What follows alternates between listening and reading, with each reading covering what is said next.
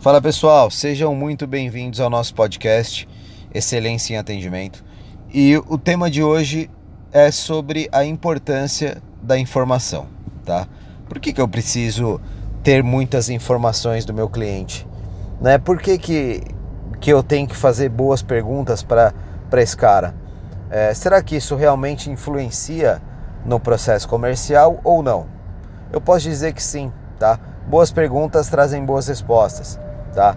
Então assim, é, vamos dizer que teu cliente venha conhecer o teu box pela primeira vez, você, você já sabe que você tem que fazer o tour pelo box e você simplesmente não deixa teu cliente falar, né? Ou você acaba falando muito mais do que ele.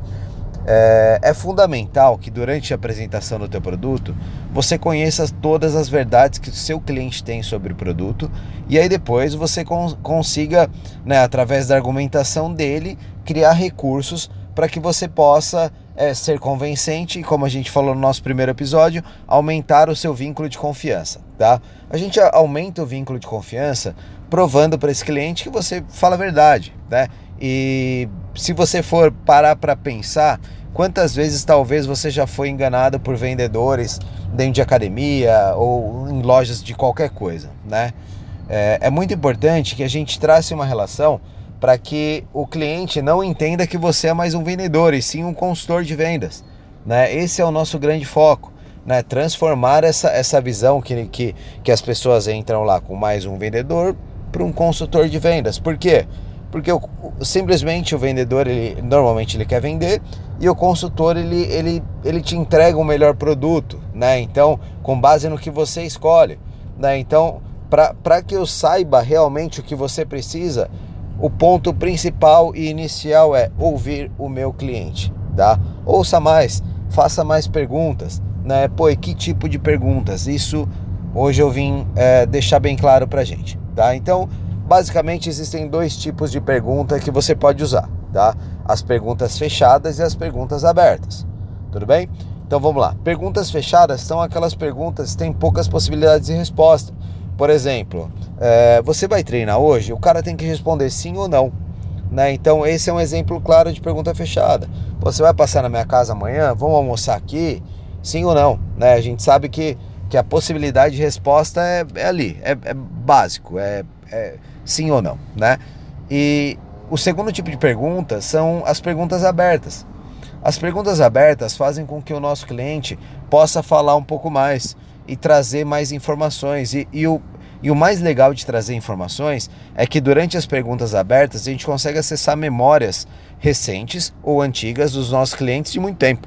Né? Então, por exemplo, é, se eu te perguntar assim, olha, quem foi o seu melhor professor na sua infância?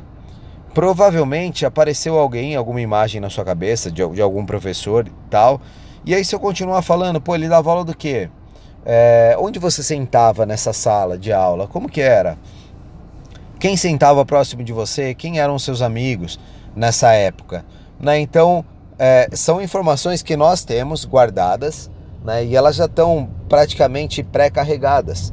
Né? Então, a velocidade é, com que uma pergunta faz com que você é, traga essas informações de novo né, para sua lembrança e, e que você põe isso para fora é muito rápido. Né? Os nossos clientes é, são os computadores mais rápidos do mundo.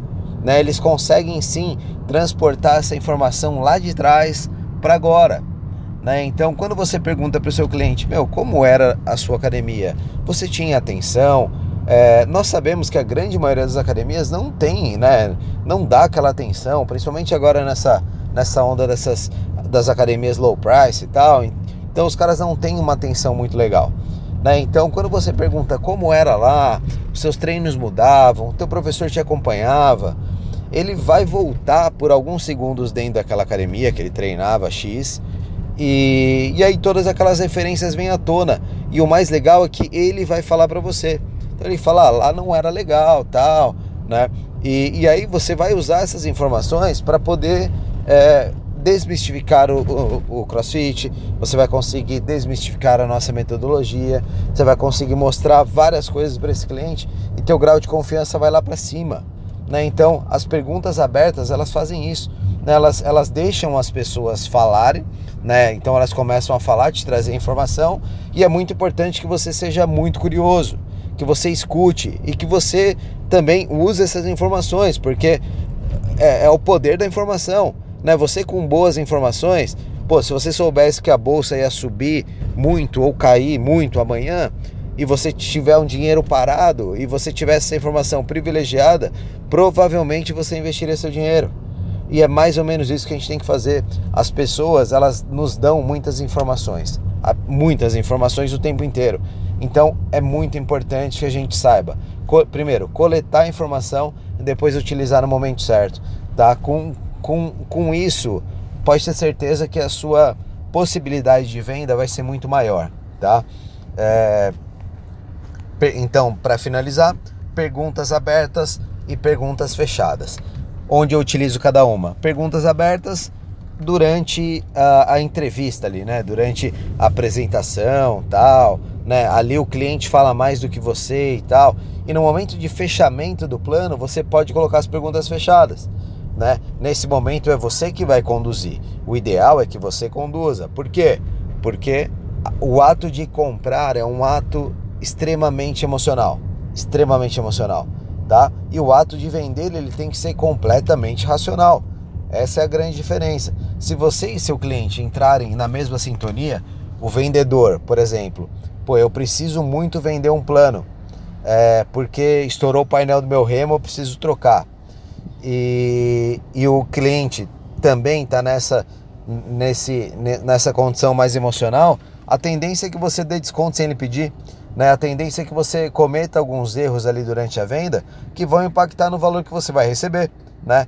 Ou então é, até é, acabar com acabar com uma boa venda, né? Então seja extremamente racional durante a sua venda, né? Faça perguntas fechadas, né? E, e só assim você vai conseguir finalizar uma boa negociação. Beleza, pessoal? Bom, vou ficando por aqui. Esse foi o nosso segundo, o nosso segundo episódio, tá? Pô, fiquem atentos aí que vem mais informação e mais informação forte para vocês conseguirem cada vez mais edificar o negócio de vocês.